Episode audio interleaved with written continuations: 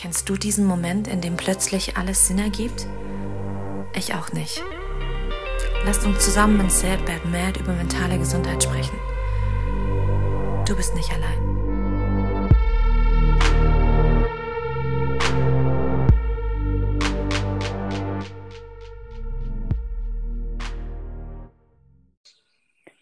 Hi, meine lieben Zuhörer. Heute begrüße ich euch zu der Folge Der Monk in mir. Ich unterhalte mich heute mit Laura über Zwänge, Neurosen und Phobien. Ein Leben im Würgegriff des Perfektionismus und im Schatten ständiger Furcht ist die bedrückende Realität von Menschen mit Zwangsstörungen. Und ähm, wie ich gerade schon erwähnt, darf ich an dieser Stelle Laura bei mir im Podcast begrüßen. Hi Laura, schön, dass du hier bist. Hi Santa, vielen lieben Dank, dass ich da sein darf. Das freut mich. Ähm, wie gesagt, ähm, habe ich heute ein Thema, das, glaube ich, ganz viele äh, nicht kennen oder nicht betrifft.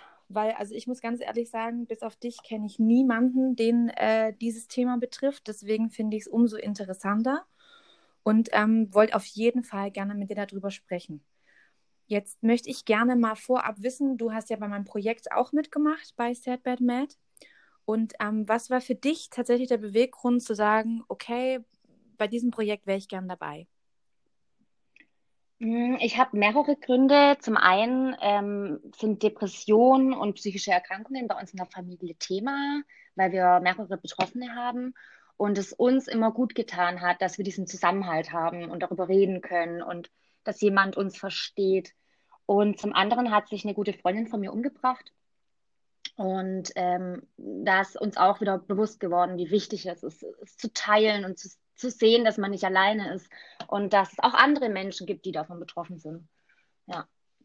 Ja, tatsächlich ist es ja so, dass ähm, ganz viele, die diese Störungen haben, sich furchtbar schämen da dafür und äh, versuchen, das mit aller Gewalt zu verstecken. War das für dich ein Thema, dass du gesagt hast, okay, ähm, du schämst dich deswegen, dass du eine Erkrankung in dieser Richtung hast oder war das wirklich dadurch, dass es bei dir in der Familie auch Thema war, immer so, dass du gesagt hast, nee, ich möchte da schon vorne an die Front, ich möchte einfach, dass das nicht versteckt wird oder dass ich es nicht verstecken muss? Mhm.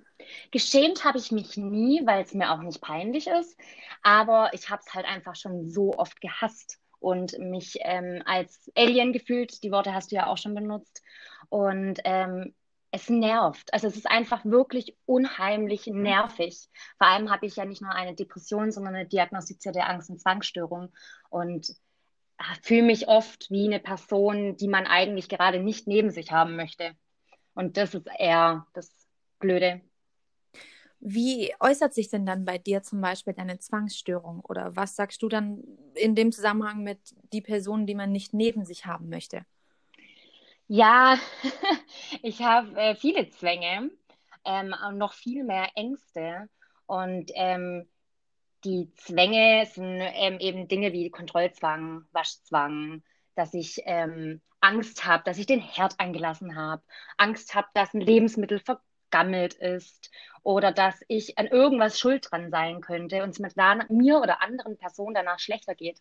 Und ähm, oft komme ich dann da gar nicht mehr alleine raus und brauche dann eine weitere Person, die dann sagt, hey Laura, du hast es kontrolliert, ich habe es auch kontrolliert, es ist alles gut. Und ich glaube, die Person zu sein, ist einfach ähm, anstrengend, weil man mich relativ oft ähm, zurückholen muss in die Realität. Und ähm, ich habe da auch schon die Erfahrung gemacht, dass Leute gesagt haben, Laura, jetzt entspann dich mal, das nervt langsam. Und äh, tatsächlich ist es ja so, dass du dich wahnsinnig gerne entspannen würdest, aber es geht ja nicht. Also du bist ja tatsächlich gefangen in dem Zwang dann und kommst da ja dann, wie du ja gesagt hast, alleine nicht mehr raus. Und äh, es ist tatsächlich so, dass ich ja auch das Thema deswegen äh, der Monk in mir genannt habe, weil es ja diese Krimiserie Monk gibt. Und ähm, das war eine der ersten Serien, die sich mit dieser Krankheit beschäftigt hat, aber die hat es ziemlich oft halt einfach in die humoristische Szene gezogen. Also es war dann tatsächlich so, dass man das so ein bisschen süß und so knuffig fand. Ich meine, der Adrian Monk, der ist jetzt schon ganz knuffig und guck mal, jetzt macht er zum 20.000. Mal mit dem Tempo irgendwas sauber oder kann die Türklinke nicht anfassen und bittet jemand anderen das zu machen oder muss eben 20.000 Mal die Türe abschließen. Äh, witzig zu sehen von außen. Im Endeffekt ist es ja aber eigentlich ein Gefängnis, das du dir ja selber im Kopf schaffst und dadurch ja dich komplett sozusagen ja, also du, du, du möchtest da ja gerne ausbrechen und du würdest gerne tauschen, aber du kannst es nicht. Ist es dann für dich auch so, dass es sehr beleidigend ist, wenn Leute sowas sagen oder dass es dich trifft, wenn die Leute das nicht ernst nehmen und sagen, jetzt beruhig dich mal, jetzt so schlimm kann es ja nicht sein? Das ist das Allerschlimmste, wenn jemand sagt, chill dich doch mal, komm doch mal runter. Ähm, du betreibst deine Rolle, vor allem wenn ich Ängste habe oder Sorgen oder Panikattacken, ähm, kommt es öfters mal vor, so, oh Laura, jetzt hast du schon wieder Angst, jetzt entspann dich doch mal. Ähm, das ist ganz, ganz, ganz gemein und ähm, respektlos gegenüber meiner Erkrankung, weil ich habe eine Krankheit, die ähm, ist genauso wie wenn ich jetzt Epilepsie habe oder wenn ich mir ein Bein gebrochen habe, zu behandeln. Und ähm, ja, wenn man da nicht ernst genommen wird, ist es das Allerschlimmste. Ich glaube, das tut dann wahrscheinlich auch ziemlich weh, oder? Dass du im Endeffekt dich immer und immer wieder erklären musst und den Leuten klar machen muss, ich würde ja gerne anders handeln, aber ich kann es halt nicht. Und irgendwann wird man dann da wahrscheinlich auch einfach müde, es ständig erklären ja. zu müssen und zieht sich dann wahrscheinlich auch immer wieder einen Ticken weiter zurück. War das bei dir dann auch so, dass du dann gesagt hast, du bist dann Situationen aus dem Weg gegangen, wo du schon wusstest, okay, da könnte sowas passieren, bevor ich mich jetzt in diese Situation begebe, versuche ich gar nicht irgendwie eventuell auch Freunden gegenüberzutreten, weil ich dann wieder in so eine Situation komme? Ja, auf jeden Fall. Also manche Situationen konnte ich eine Zeit lang überhaupt gar nicht eingehen, ähm, aber aus anderen Gründen. Ähm, und zwar wegen äh, meiner psychosomatischen Störung, die sich daraus entwickelt hat. Wenn ich ähm, Panikattacken habe oder in starken Ängsten gefangen bin, wird mir ganz arg schlecht. Und es könnte auch sein, dass ich mich übergeben muss. Ähm, und auch mit, mit, dieser Psychosomatik ist es überhaupt erst rausgekommen, als ich 17 Jahre alt war, weil ich nicht mehr in die Schule gehen konnte, weil ich mich übergeben habe morgens. Und ähm, ich konnte eine Zeit lang auch nicht ähm, in, auf Konzerte gehen, wo große Menschenmengen waren oder mich in eine mittlere Reihe setzen von, von einem Konzert oder an anderen Events teilnehmen, wo große Menschenmengen sind. Teilweise konnte ich auch nicht daten, weil ich so aufgeregt war. Meine Fahrprüfung war ähm, sehr schwierig für mich, einfach weil ich Angst hatte, dass ich an, an einem Unfall beteiligt sein könnte. Und solche Situationen musste ich dann einfach meiden, bis ich die richtige Medikation bekommen habe und sich die Ängste ähm, gelegt haben.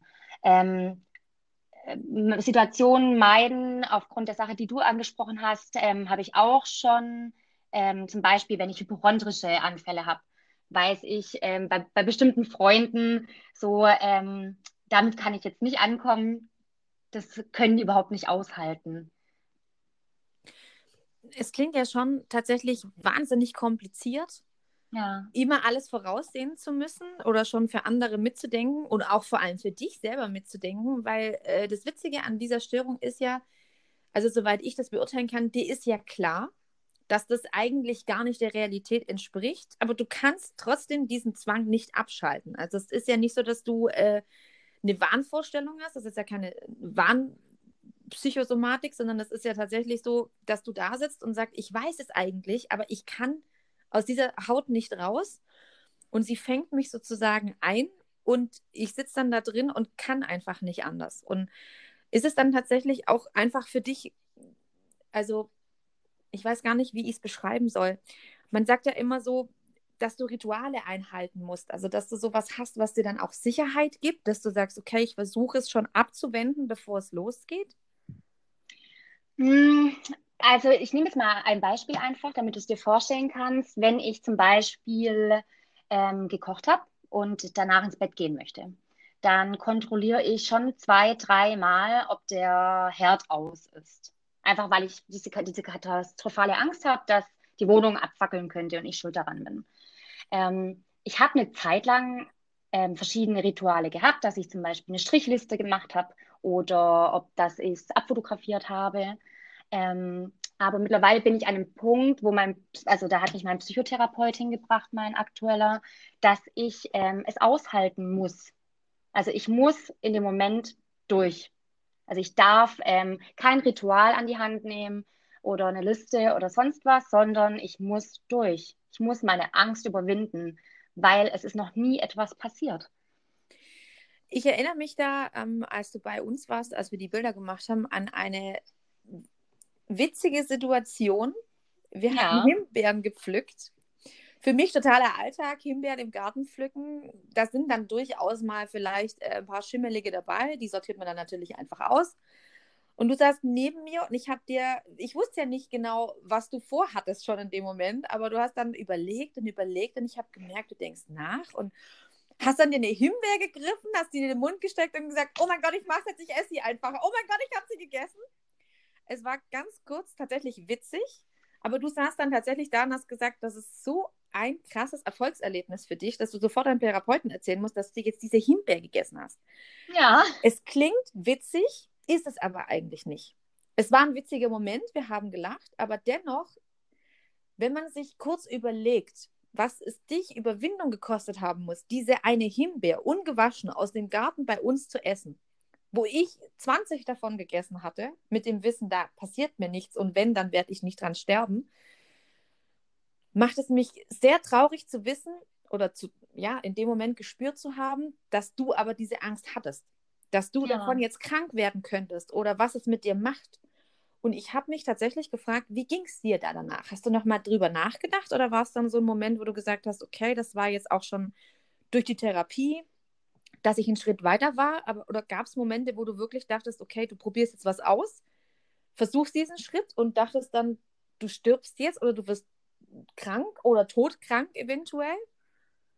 Hm, also ähm, primär ist anstrengend das Grübeln davor mhm. dass ich ähm, super lang brauche, solche Entscheidungen zu treffen und ähm, Panikattacken bekomme, einfach nur von dem Gedanken alleine, von diesem Zwangsgedanken. Und wenn ich mich dann bei was überwunden habe, kann es entweder richtig entspannt ablaufen oder ich entwickle dann auch so ähm, eine psychosomatische Störung wieder, dass, dass ich dann trotzdem Übelkeit bekomme, obwohl eigentlich nichts wäre. Oder ich bilde mir das dann halt einfach ein. Ähm, oft ähm, passiert das, wenn ich alleine bin. Also wenn ich ähm, zum Beispiel alleine in der Wohnung bin und dann irgendwas mache und mich überwinde und niemand äh, mich zurück zur Realität führen kann, passiert eher dann diese psychosomatische Störung danach. Ähm, aber ähm, ich habe jetzt, wie gesagt, gerade einen sehr guten Therapeuten, mit dem ich viel am Überwinden bin und äh, merke da auf jeden Fall viele Erfolgserlebnisse und bin da auch super stolz auf mich. Aber ähm, wie gesagt, das Anstrengendste ist das Grübeln und ständig nachzudenken und ständig ähm, Zwangsgedanken zu haben. Es ist ja aber auch ein ständiger Kampf, oder? Also der hört ja nicht auf, weil wenn du dich ja darauf ausruhen würdest, so, das habe ich jetzt geschafft, würde es sich vielleicht dann an anderen Stellen ausbreiten? Auf jeden Fall, weil die Zwänge kommen ja nur von Ängsten. Und die Ängste, die sind ja immer drin verankert. Also ich habe ähm, mal aufgeschrieben, was für Ängste ich alles habe. Und es äh, waren bestimmt 50 Ängste, die mir ganz schnell eingefallen sind. Und ähm, die kriegt man ja nicht einfach los und die kann man auch nicht einfach so schnell mal behandeln. Ähm, das ist ja auch, ähm, die Krankheit ist ähm, von zwei Aspekten geprägt. Einmal die Lerngeschichte, die ich habe aus meiner Kindheit und beim Aufwachsen, aber auch die Genetik. Also es ist auch schon ein Stück weit einfach in meiner, in, in mir drin.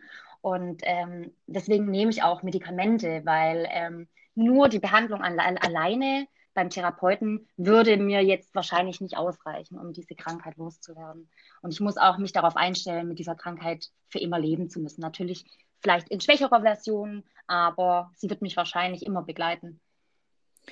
Das ist natürlich also wenn man sich so betrachtet, natürlich wahnsinnig traurig zu hören, aber natürlich trotzdem wunderschön, dass man sieht, man kann was dagegen machen und man muss sich nicht seiner Angst sozusagen völlig ausgeliefert hingeben. Ich finde natürlich da schon, dass du ein wahnsinnig positives Beispiel bist und äh, bestimmt auch ganz, ganz vielen Menschen Mut machst. Trotzdem, wenn es dir nicht zu viel ist, würde ich dich jetzt fragen, damit vielleicht auch diese Hörer dieses Podcasts verstehen, was das denn tatsächlich bedeutet. Wenn ich dich jetzt frage, so die zehn Top-Ängste, die du hast, die dir jetzt sofort einfallen würden, was wären so die ersten, wo du sagst, okay, das sind, das sind die, die wirklich mich zum Wahnsinn bringen? Okay, wie gesagt, die fallen mir schnell ein. Ähm, also meine größte Angst ist es, allein zu sein, un, un, ungeliebt zu sein, nicht beachtet zu werden, keine Freunde zu haben, was, was total surreal ist, weil ich ähm, jeden Tag viele Begegnungen habe ähm, und viele gute Freunde habe. Ähm, genau, das ist für mich die schlimmste Angst, alleine zu sein. Deswegen war jetzt der Schritt, ähm, in eine ähm, Einzimmerwohnung zu ziehen, ähm, super groß und das auch äh, bin ich sehr stolz und das auch mein Therapeut sehr stolz. Aber das wird natürlich noch viele ähm, Probleme mit sich bringen. Äh, meine zweite große Angst ist die Angst vor Krankheiten, also hypochondrisches Denken, wo dann auch zum Beispiel ein Waschzwang draußen stehen kann. Ähm, und jetzt gerade in der Corona-Zeit war das sehr, sehr, sehr schwierig für mich, wo ich auch schon einige Panikattacken hatte. Ähm, meine dritte große Sorge ist es, anderen zu schaden. Also katastrophale Ängste, dass ich ähm, an was schuld dran sein könnte. Zum Beispiel, dass etwas abbrennt oder ähm, dass ich mich falsch verhalten habe und deswegen jemand drunter leiden muss. Mhm. Ähm, dann habe ich aber auch noch so ähm, andere Ängste, wie zum Beispiel Angst, ein schlechter Mensch zu sein, mich falsch zu verhalten, ähm, Angst, Dinge anzulassen. Gerade wie den Herd zum Beispiel oder. Wie zum Beispiel den Herd oder ja. das Kletteisen. Aber auch dann die Angst, ähm, dass ich es jedem recht mache, dass ich mich da schon wieder falsch verhalte. Genau. Also, also, viele solche Ängste. Also es klingt ja tatsächlich ganz, ganz viel nach, ähm, bei dir jetzt in dem Fall, also nach persönlichen Ängsten. Also im Endeffekt, dass du nicht gut genug bist oder beziehungsweise irgendwas an dir nicht gut oder positiv genug oder vielleicht sogar zu negativ sein könnte. Genau. Ähm, dass irgendjemand dich abwertet, sage ich jetzt mal. Aber ist es auch wirklich so, dass du dich dann selber in dem Moment auch abwertest oder ist es wirklich die Angst davor, dass jemand anders das macht? Es ist eher primär die Angst, dass es jemand anderes macht. Mm, was auch sehr interessant ist, ist, dass ich diese ganzen Ängste und Zwänge auf der Arbeit nicht habe. Mm, und zwar aus dem Grund, dass ich auf der Arbeit super selbstsicher bin und weiß, dass ich einen guten Job mache und den auch ähm, schon lange ausübe. Ähm, und da hat auch mein Therapeut gesagt, sehen Sie, Frau Fröschle, ähm, auf der Arbeit funktioniert es. Das heißt, es ist nicht alles verloren. Also es gibt die Möglichkeit, dass ich es schaffe, wenn ich ähm, genug Selbstwert habe und Selbstbewusstsein. Das klingt tatsächlich sehr spannend, weil ich jetzt tatsächlich dachte, dass sich das auf dein ganzes Leben auswirkt. Ich finde es tatsächlich sehr interessant so, zu hören, dass es tatsächlich diese äh, Situationen wahrscheinlich angreift, in denen du einfach unsicher bist. Und ähm, das ist ja tatsächlich ziemlich, ja, spannend, das mal zu hören, weil man denkt natürlich so, wenn jemand so einen Zwang hat, der, der begleitet ihn ja sein ganzes Leben. Aber es gibt ja schon auch Zwänge, die dich wahrscheinlich überall hin begleiten. Oder ist es wirklich so, dass du sagst, es ist wirklich immer situationsbedingt auf bestimmte Sachen? Oder ist gerade so eine Sache wie, wenn der Waschzwang eintritt durch diese Angst vor Keimen, findet die dann auch auf der Arbeit statt oder überall oder wirklich nur in bestimmten Situationen, in denen du eben diese Unsicherheit verspürst?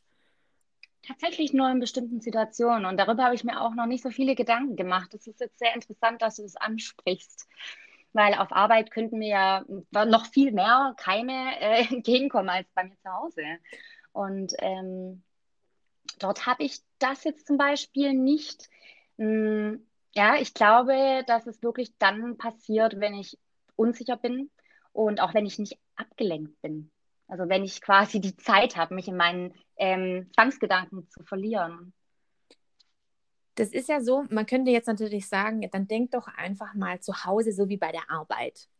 Das ist natürlich jetzt ein total dummer Spruch, den du wahrscheinlich, also jetzt vielleicht nicht in diesem Kontext, aber bestimmt schon öfters mal gehört hast. Ich gehe da mal davon aus, das geht einfach nicht. Und wenn das so einfach wäre, wäre dein Leben wunderbar und super einfach und du müsstest weder Medikamente nehmen noch eine Therapie machen, was dieses Problem angeht. Ähm, aber ich sag mal, ist es tatsächlich so für dich, dass du sagst, immer, es gibt so bestimmte Abläufe, die dich dann zu gerade diesen schlimmen Panikattacken zum Beispiel bringen? Oder sind es bestimmte Situationen? Auf jeden Fall. Und, und zum Beispiel diese Panikattacken, die habe ich ähm, vielleicht einmal im, im, halben Jahr. Und auch meine Ängste und Zwänge sind immer total ab, phasenabhängig. Also wenn, jetzt habe ich zum Beispiel gerade eine schlechte Phase wegen dem Lockdown ähm, und auch andere Gründe, wo ich einfach viel mehr wieder Zwänge entwickelt habe und Ängste mich mehr begleiten. Wenn ich aber ähm, gerade verliebt bin in einem Happy Moment oder ähm, alles schön draußen ist, die Sonne scheint, dann habe ich auch viel weniger Probleme. Okay. Wie, also nur um es nochmal zu erklären, wie äußert sich denn bei dir dann eine beginnende Panikattacke. Du sagtest ja, dass dir übel wird, wenn du vor Dinge, ja, also wenn es Dinge gibt, die dich sozusagen schon beschäftigen, bevor sie passiert sind. Du wirst wahrscheinlich sehr nervös und so weiter, aber dass man sich das vorstellen kann, weil also ich tatsächlich kenne es auch. Bei mir äußert sich das tatsächlich in totalem Herzrasen. Ich kriege schwitzige Hände. Ich fange allgemein an zu schwitzen, was ich sonst tatsächlich eigentlich nur beim Sport mache, den ich gerade ziemlich erfolgreich vermeide. ähm, und ansonsten ist es aber tatsächlich so, dass ich einfach ähm, einen Puls von, als würde ich gerade einen Marathon laufen habe und sich mir ganz langsam, also ich bekomme dann sofort Nesselsucht. Also ich habe Nesselsucht seit ein paar Jahren und ich bekomme dann sofort überall Nesseln. Es fängt an, mich überall zu jucken. Und es wird immer schlimmer. Und wenn ich dann nicht sofort aus dieser Situation rausgehe oder versuche, mich abzulenken, also bisher habe ich das sehr erfolgreich hinbekommen, aber ich wüsste nicht, was passieren würde, wenn ich das nicht kontrollieren könnte. Gab es Momente, in denen du es gar nicht kontrollieren konntest und wie haben die sich ausgewirkt, wenn ich das fragen darf? Ja, und zwar meine letzte Panikattacke. Ähm, davon erzähle ich dir jetzt einfach mal ähm, als Beispiel. Die war im ersten Lockdown. Ähm, da war ich alleine zu Hause und ich war mir zu 100% sicher, dass ich den Coronavirus habe.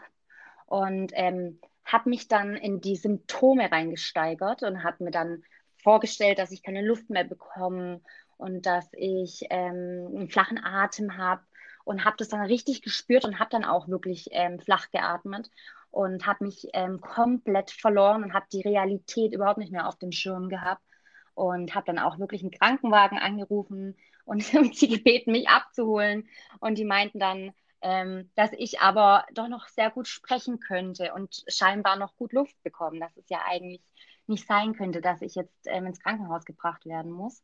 Und in solchen Momenten, in denen ich so durchdrehe, also ich nenne es wirklich mal durchdrehen, ähm, kann ich nicht allein raus.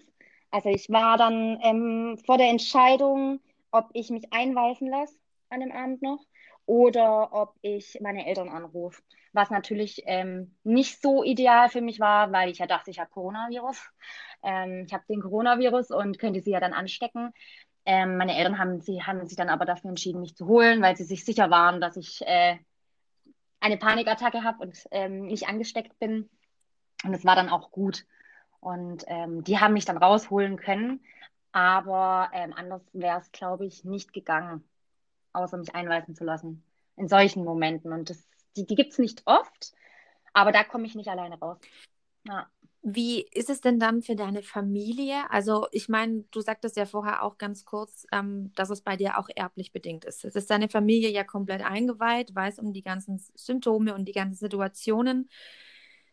Gibt es denn bei dir in der Familie noch jemanden, der betroffen ist? Und wenn ja, wie hat sich das auf dich ausgewirkt? Mein Papa hat ähm, Depressionen bekommen, als ich, glaube ich, in der dritten Klasse war und ähm, kämpft seitdem damit an, dagegen an. Und ähm, bei uns ist es ein total offenes Thema. Wir unterstützen uns, wir verstehen uns, wir sind empathisch, was das Thema angeht und geben uns einfach unheimlich viel Rückhalt. Äh, mein Bruder ist auch betroffen und ähm, wir nehmen auch ähm, ähnliche Medikamente und haben ähnliche Therapieformen und können uns da einfach super unterstützen. Aber natürlich ähm, habe ich dann trotzdem ein schlechtes Gewissen, wenn ich dann ähm, mal wieder meine Eltern brauche und mal wieder zum Kleinkind werde, wo ähm, im Watte gepackt werden muss. Meine Eltern machen das unheimlich gerne für mich, aber da fühle ich mich dann auch wieder, ähm, ja, sehr nervig. Wo ich aber tatsächlich ja sagen muss, dass du ja, ähm, was das angeht, schon wahnsinnig großen Rückhalt hast. Also ich bin mir ganz sicher, dass äh, einige Menschen, die davon betroffen sind, vielleicht den familiären Rückhalt gar nicht haben, was ich wunderschön finde, dass du den hast, weil ich meine, der bringt dir wahrscheinlich schon so viel, dass du selber ja sagen kannst, ich wohne jetzt in einer Einzimmerwohnung, ich kriege mein Leben geregelt und wenn alles mal zusammenbricht, dann weiß ich einfach, wohin ich mich wenden kann. Gab es einen Moment, wo du dich komplett alleine gefühlt hast in deinem Leben oder war es wirklich immer so, du wusstest, okay, ich, ich habe da einfach meine Familie im Rücken? Weil das ist ja dann zum Beispiel eine ganz große Angst, gerade mit diesem Alleine sein, da ist ja tatsächlich immer jemand. Jemanden, dem, der auch um diese ganze Geschichte weiß. Das ist ja schon, ich sag mal, ein super Bonus, so gesehen. Mhm. Weil wenn du ja dann wirklich ganz alleine wärst, in so einer Panikattacke zum Beispiel, und wirklich sagen müsstest, ich muss mich jetzt einweisen lassen, wäre das ja schon nochmal ein ganz großer Rückschritt in Richtung noch mehr Panik, weil was passiert dann da mit mir? Also ich glaube, also ist es dann für dich tatsächlich so, dass du dann nicht eher auch irgendwo sagst, klar, ich, ich möchte natürlich meinen Eltern nicht zur Last fallen, aber also, dass du einfach unfassbar dankbar bist, auch wenn es natürlich diese tragische Geschichte ist, dass es sie ebenfalls betrifft, aber zu wissen, du kannst es mit jemandem teilen in dem Moment? Ja, da habe ich auch ein sehr ambivalentes Verhalten wieder. Ähm, einerseits habe ich ganz, ganz tolle Freunde, die mich jederzeit aufnehmen würden, bei denen ich jederzeit schlafen könnte ähm, und bekomme dort viel Liebe ab ähm, und habe natürlich eben meine Familie hinter mir und trotzdem fühle ich mich oft einsam und ungeliebt, obwohl mir eigentlich die Außenwelt was ganz anderes zeigt. Und ich kann mir das dann auch in solchen Momenten überhaupt nicht erklären, woher jetzt diese Einsamkeit in mir kommt, weil eigentlich ähm, die Außenwelt mir was anderes gibt. Aber wir hatten es ja tatsächlich vorher ganz kurz angesprochen oder wir haben uns ja auch allgemein unterhalten, dass ja auch äh, dieses ganze Thema ja auch Begleiterscheinungen mit sich bringen kann. Und ähm, wir auch äh, drüber geredet haben, als wir die Fotos gemacht haben, dass äh, du auch natürlich unter Depressionen leidest ich gehe mal ganz stark davon aus, dass es eins in eins übergreift. Ganz viele Krankheiten, die äh, in psychischer Form auftreten, treten ja nie alleine auf, sondern kommen immer mit Gepäck.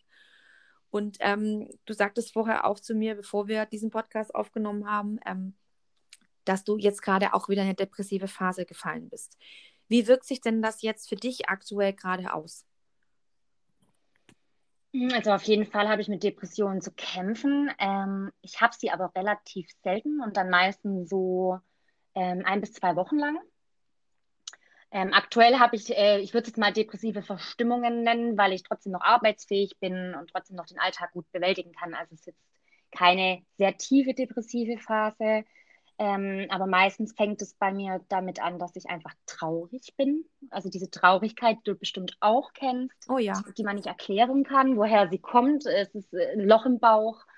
Ähm, man kann sich nicht aufraffen. Man sieht keine Hoffnung in der Zukunft. Also das, ähm, das ist natürlich jetzt gerade ein großes Thema für mich mit diesem Coronavirus einfach. Und ähm, meine größte Panik, woher jetzt auch die Depression führt, ist Angst vor ähm, einer zweiwöchigen Quarantäne. Also das ist gerade bei mir das, ähm, der Gedanke, der mich überhaupt nicht mehr loslässt. Ähm, und dann kommt natürlich auch die psychosomatische Störung mit der Übelkeit wieder. Hm, wenn ich aber so eine depressive Phase bekomme, weiß ich natürlich sofort, ähm, wie ich damit umgehen kann. Also als allererstes rufe ich meinen Psychotherapeuten an und mache einen Termin so. Das konnte ich halt irgendwie vor zehn Jahren noch nicht machen, dass ich weiß, das ist der erste Schritt, den ich gehe. Und ähm, ich habe zum Beispiel bei Freunden übernachtet, dass ich nicht alleine bin, war, war viel bei meinem Bruder und weiß mir dann schon zu helfen. Okay, also es bedeutet, dass du, dass du sagst, dass es die Depression eher in den Hintergrund gerückt für dich, sondern tatsächlich, dass diese anderen Dinge dein Leben bestimmen und auch die Kontrolle über dein Leben haben und die Depression sich manchmal nur noch so oben drauf setzt, wie noch auf deiner Schulter und dann sagt so, ja, hallo, ich bin übrigens auch noch da. Als würden wir nicht noch mehr brauchen sozusagen, kommt das dann meistens noch on top. Das kenne ich sehr gut. Ähm, bei mir ist es ja auch so, es ist ja auch nicht so, also ich selber kann ja auch sagen, man ist ja nicht ständig depressiv. Man hat ja nicht ständig äh, diese ganzen Dinge, die einen tagtäglich die ganze Zeit begleiten. Es kommt ja auch in Phasen. Du sagtest ja auch, dass, äh, ich sage jetzt mal, deine Angstattacken oder deine Panikattacken in Phasen kommen. Wie ist es denn mit deinen Zwängen? Ist es tatsächlich da auch so, dass du sagst, also im Privatleben jetzt gerade was Herd, Bügeleisen, Glätteeisen und so weiter angeht, dass es da Momente gibt, wo es mal schlimmer und mal besser ist? Oder ist es tatsächlich gleichbleibend einfach, ich sage jetzt mal schlicht und ergreifend, scheiße? Also meine Ängste sind nicht phasenweise, sondern immer da tatsächlich. Bloß halt eben phasenweise verstärkt und ähm, wieder weniger. Panikattacken habe ich tatsächlich sehr selten. Und diese Zwänge sind wie die Ängste eigentlich ähm, mal stärker und mal weniger. Ähm, je nachdem eben, wie halt meine Stimmung ist und ähm, auch was für eine Medikation ich nehme. Das ist tatsächlich sehr relevant und wie es gerade in der Therapie läuft. Ähm, aktuell habe ich ja eher eine depressive Verstimmung, dafür sind meine Zwänge besser. Also okay. es, es geht, es ist total unterschiedlich und ambivalent. Ich weiß manchmal nicht, wie es am nächsten Tag ausschaut. So. Aber ähm, die letzten drei Jahre waren sehr gut ähm, mit der Therapie und ähm, ich habe äh, meine Medikation verringern können, ohne dass ich jetzt irgendwie stärkere Zwänge entwickelt habe. Also es geht ähm, schon Stück für Stück aufwärts. Ich glaube halt einfach, dass die Zeit für jeden gerade sehr schwierig ist. Absolut. Und ähm, ich dann natürlich sehr sensibel reagiere, einfach aufgrund meiner Vorgeschichte. Aber ähm, es ist schon in Phasen, ja.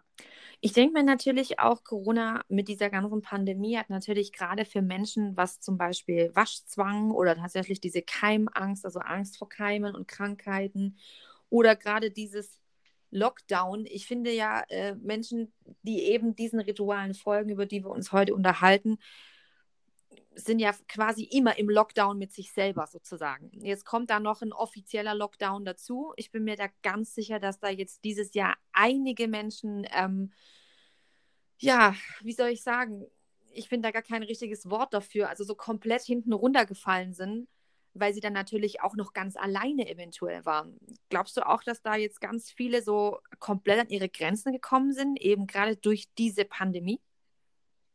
Auf jeden Fall. Ich glaube, dass da jetzt ähm, jeder ein Problem entwickelt. Ich glaube, niemand kommt da irgendwie ungescheren davon.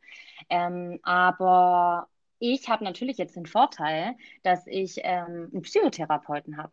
Weil du, du kennst ja die Situation bestimmt, wie schwierig das ist, jemanden zu finden, der einem dann hilft.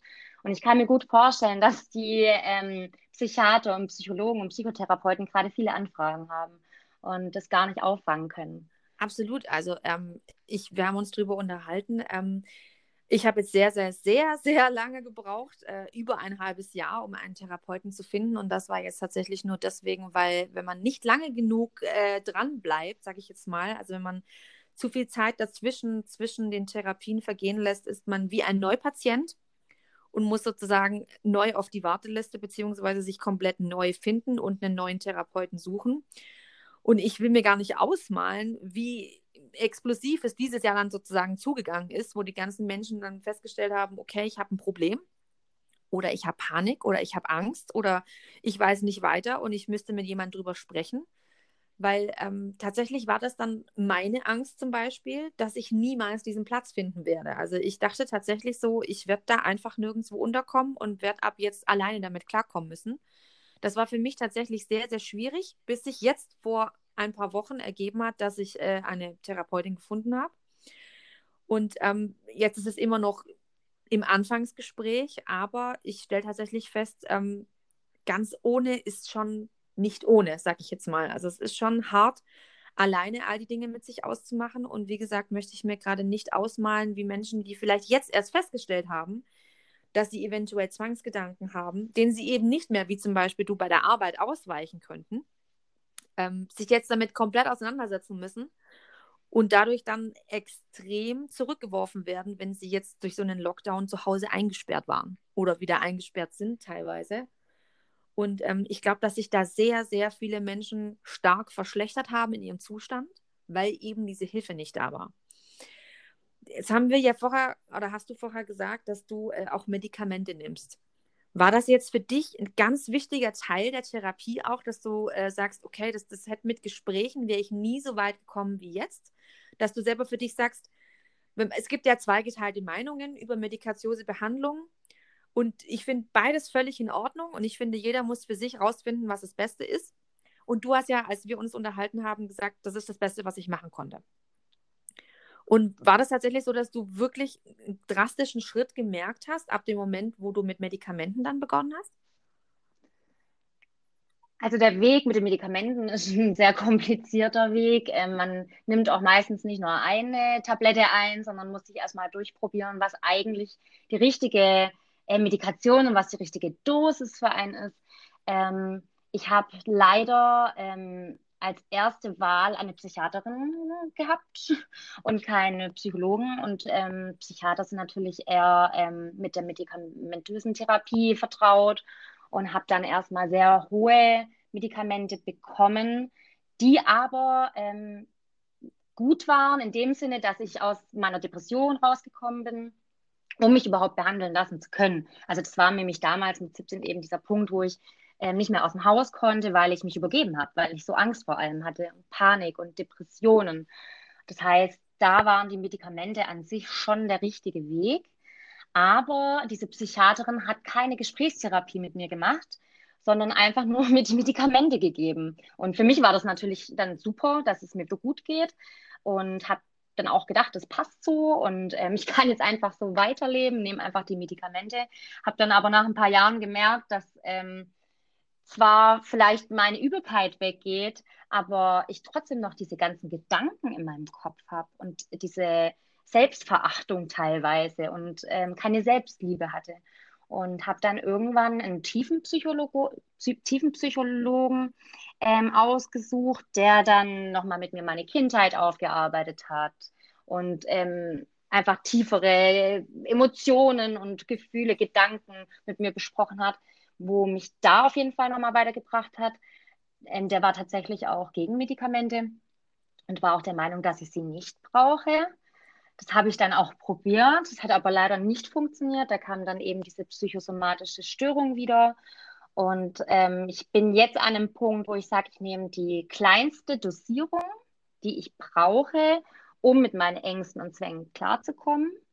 Aber ich ähm, gehe wieder hoch, wenn es mir wirklich schlecht geht. Und ich gehe ähm, alle drei, vier Wochen einmal zu meinem Therapeuten, um an mir zu arbeiten, mich weiterzuentwickeln, Sachen aufzugreifen. Und die dritte ähm, Therapie, die ich quasi noch zusätzlich mache, ist Meditation. Ähm, Meditieren ist einfach für diese Zwangsstörung und für diese Angststörung super wichtig, weil ich lernen muss, diese Zwangsgedanken, die sich wie eine Zecke in meinem Gehirn festsetzen, dass ich die lösen lassen lernen, lösen lassen lernen damit ich ähm, einfach nicht die ganze Zeit diese Gedanken in meinem Kopf habe. Also hast du für dich sozusagen die perfekte Kombination gefunden, mit der du jetzt so arbeiten kannst, dass du sagst, ich kann nach und nach Dinge abarbeiten, dass eben gar keine neuen aufkommen. Also das eine, es kommen keine neuen auf und ich kann tatsächlich auch vielleicht manche Dinge wirklich abhaken und sagen, okay, das habe ich jetzt für mich im Griff. Also ist es für dich mit dieser Kombination besser geworden, dass du sagst, okay, ich kann tatsächlich an manche Dinge jetzt, die ich vorher gar nicht konnte? Definitiv. Ähm, ich bin da auch sehr, sehr, sehr dankbar, dass ich ähm, nach den zehn Jahren Therapie, die ich jetzt schon hinter mir habe, endlich mal einen guten Weg für mich gefunden habe.